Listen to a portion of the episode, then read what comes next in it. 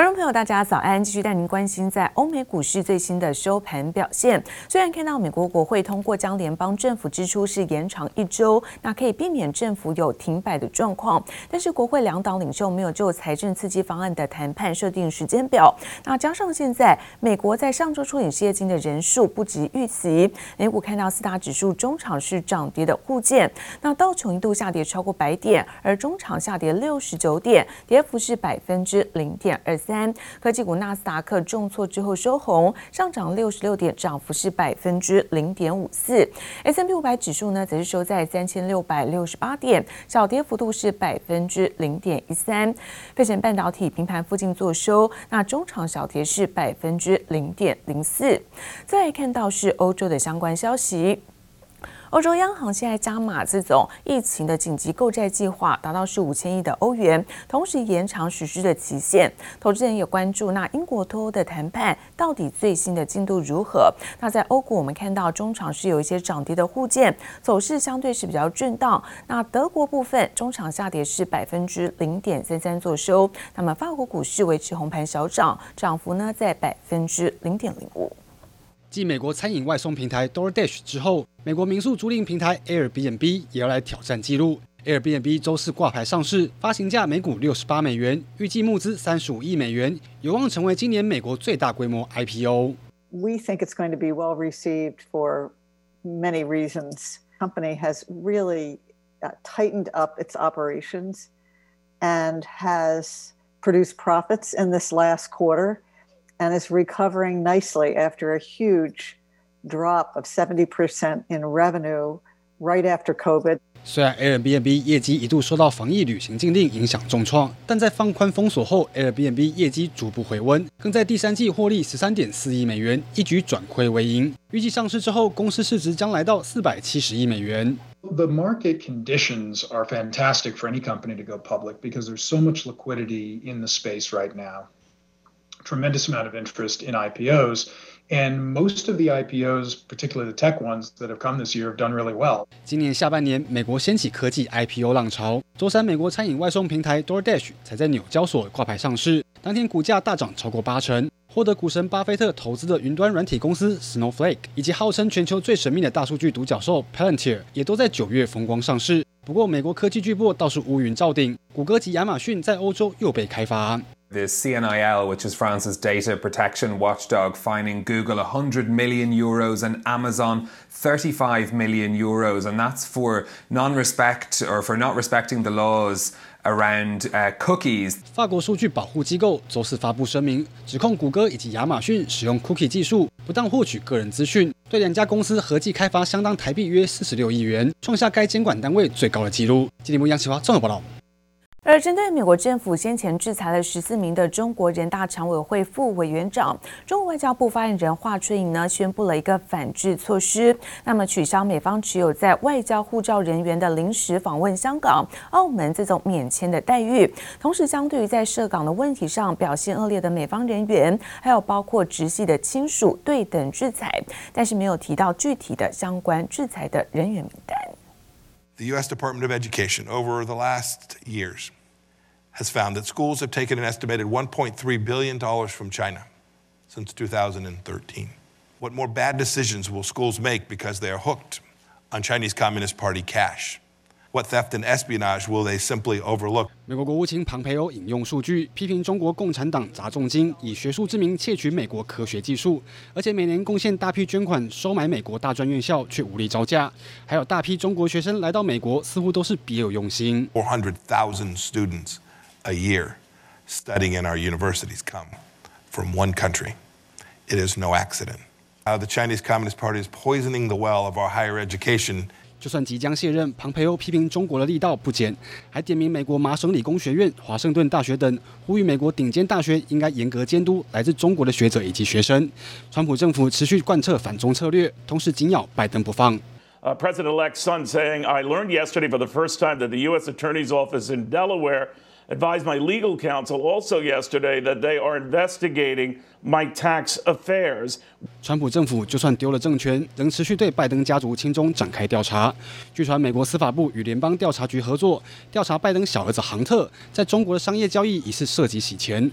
杭特陷入跨国税务问题，拜登除了要避免被波及，另一方面仍积极筹组新内阁。The NewsHour has confirmed that the Biden pick for U.S. Trade Representative is Katherine Tai. She is currently the chief trade lawyer for the House Ways and Means Committee.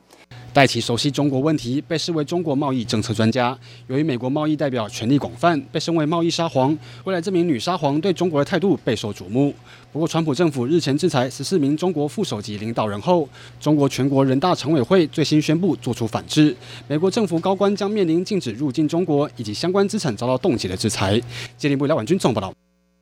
而继央行祭出了四大打炒房的手段之后，财政部长苏建荣在公股金融事业业务汇报上，也特别要求在公股行库全力的配合，配合在央行选择性信用管制措施，而最快也将在明年上半年修正来调整这种房屋的课税相关门槛。财政部长苏建荣亲自率领团队来到台湾烟酒公司视察猪肉原料原产地标示。不过，近期央行祭出四大打炒房手段。财政部九号召开第三季的公股金融事业业务汇报上，苏建荣也特别要求银行全力配合央行控管选择性信用管制措施，遏止投资客炒作歪风。我请他们一定务必要配合央行的所有的选择性信用管制措施，那。一起来把这个所谓的有任何投机性炒房的这个这个机会啊，啊都能够减少啊。那希望能够让这个房地产市场比较稳健的发展，不要因为啊特定人士的这个炒房扰乱了整个交易秩序。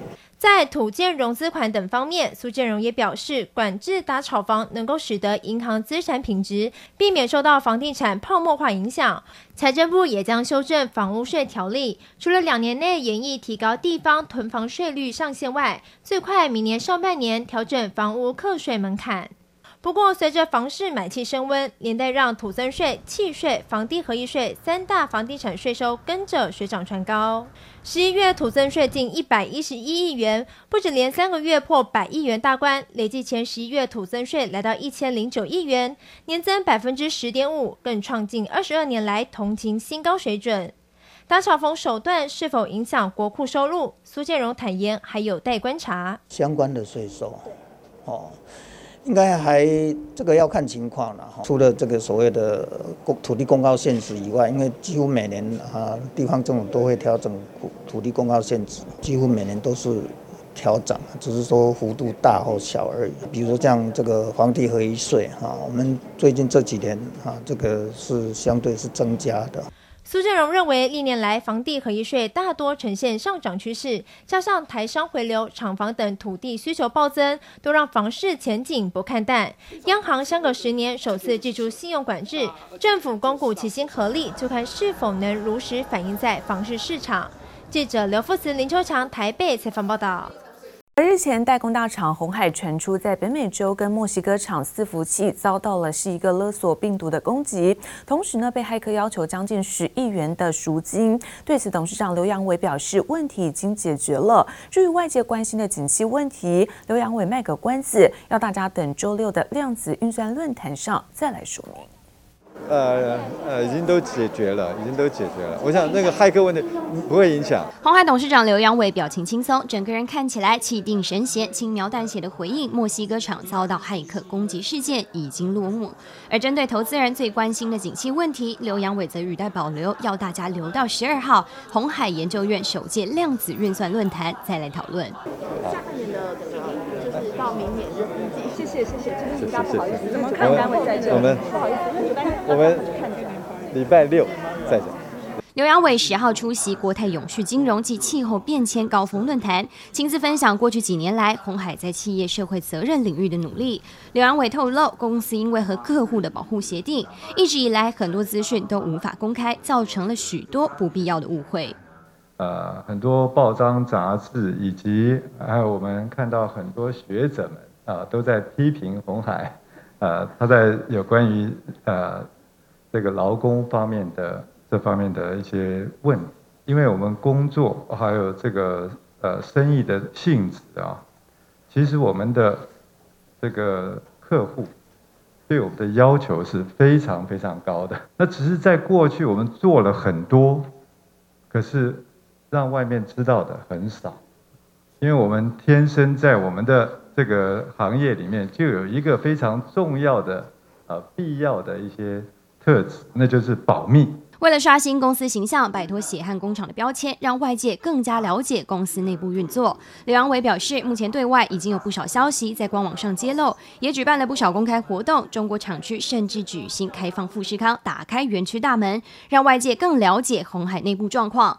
对内也持续不断举办员工座谈，提升高层与基层的交流。即使疫情来袭，也透过视讯方式促进彼此之间的关系。社会呢，呃，逐渐对这个。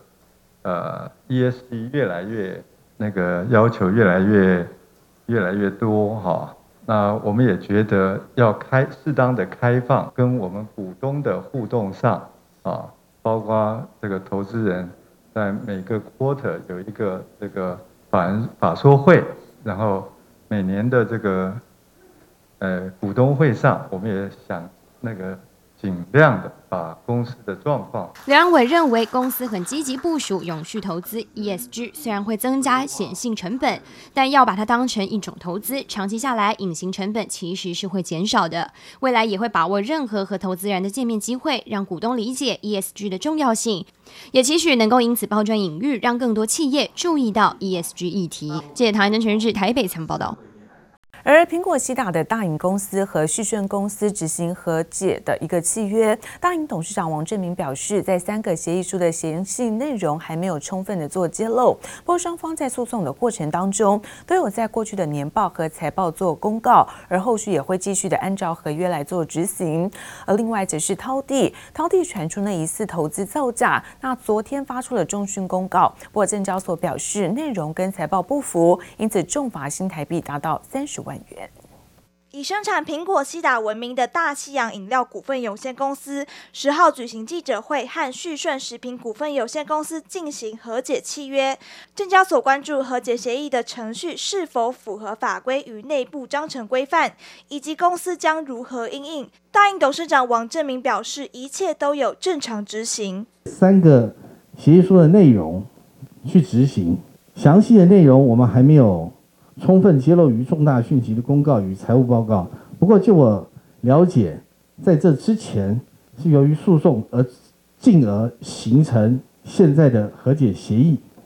所以说，在诉讼的过程以及双方协谈的过程当中，都有在历次的，不管是我们的公司的年报或财务报告，甚至于是重大的讯息公告上，都有充充分的揭露。滔地传出疑似投资造假，十号重讯表示，投资华福证券的理财商品，也就是挂钩型证券理财新盈基金的新盈中短债 C，其实是收益率和新盈中短债 C 挂钩，并不是滔地直接购买，至今也赎回投资额三亿人民币。证交所表示，滔地十号发布的重讯内容不符合去年第三季到今年第三季的合并财务报告，因此处以三十万的违约金。